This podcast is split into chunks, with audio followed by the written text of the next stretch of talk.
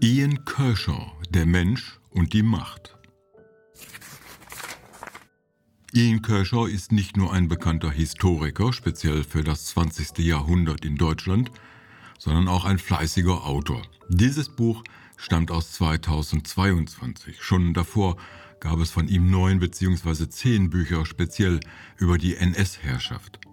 Hier widmet er sich nicht allein der deutschen, sondern der europäischen Geschichte. Die Eingangsfrage ist, wie weit das Wirken und die Hinterlassenschaft von Politikern, im weitesten Sinne Führern, ihrer Persönlichkeit, ihrem Charakter oder den jeweiligen Bedingungen ihrer Zeit geschuldet sind. Das Maskulinum trifft es fast ausschließlich, denn von den zwölf dargestellten Personen sind elf Männer, was den Gegebenheiten im 20. Jahrhundert entspricht. Kershaw betrachtet unter diesen Gesichtspunkten sowohl Demokraten wie Adenauer, Thatcher, Kohl oder Churchill, als auch Diktatoren wie Lenin, Stalin, Franco und Tito. Dass Adolf Hitler da nicht fehlen darf, versteht sich gerade mit Kershaws Spezialgebiet von selbst. Solche Beschäftigungen mit der Vergangenheit mögen etwas wissenschaftlich und hypothetisch daherkommen. Doch geht es Kershaw nicht nur um das Verstehen, wie und warum bestimmte Menschen in bestimmten Situationen an die Macht kamen. Denn er stellt an den Anfang eine Reihe von Fragen.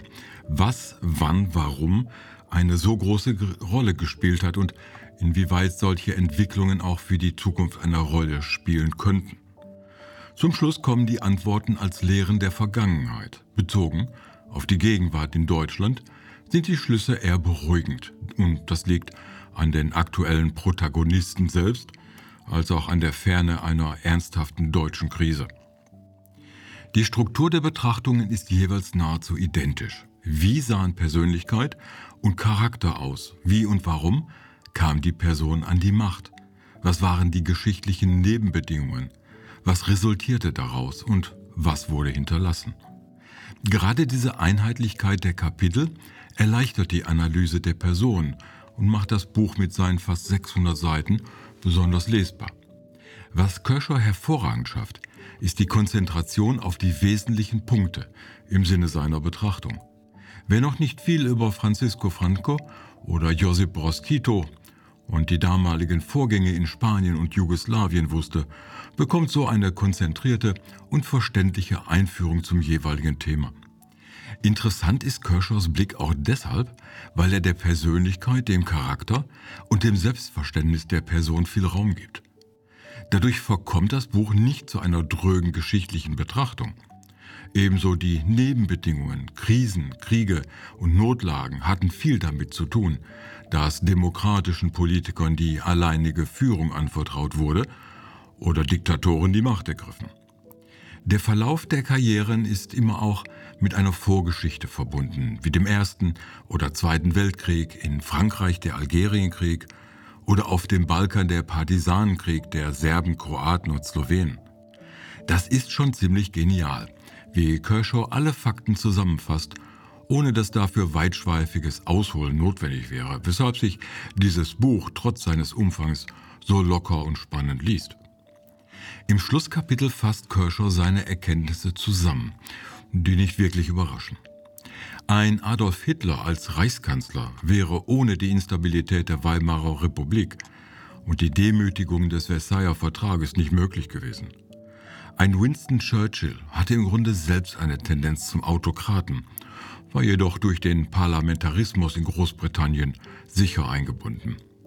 Nur die Persönlichkeit und Fähigkeit eines Titus ermöglichte den Bundesstaat Jugoslawien, der nach Titos Tod sehr schnell wieder zerfiel. Jeder Führer oder große Politiker war immer ein Kind seiner Zeit. Der Aufstieg war immer nur durch bestimmte politische oder soziale Lagen möglich. Dabei kommen auch interessante Widersprüche zum Vorschein, wie ein Mikhail Gorbatschow, der als Apparatschik begann, sich aber zum Sozialdemokraten wandelte. Helmut Kohl wäre ohne die Entwicklungen 1989-1990 wohl als mittelmäßiger Kanzler und Liebling der Karikaturisten in die Geschichte eingegangen. Die deutsche Wiedervereinigung, die ihn in den Geschichtsbüchern unsterblich macht, fiel ihm eher in den Schoß. Herbeigeführt hat er sie nicht, wenn auch gut gemanagt. Einen weiteren Schluss führt Kershaw eher durch die Hintertür ein. Dass Populisten oder Rechtsextreme in Deutschland an die Macht kommen, ist so gut wie auszuschließen. Dazu fehlt es ihnen an Persönlichkeit und Charakter und an der passenden Systemkrise, auch wenn Querschläger und Neonazis diese dauernd herbeireden möchten. Ein spannendes und sehr informatives Buch, das aus der Vergangenheit viele Sichten auf die Gegenwart erlaubt.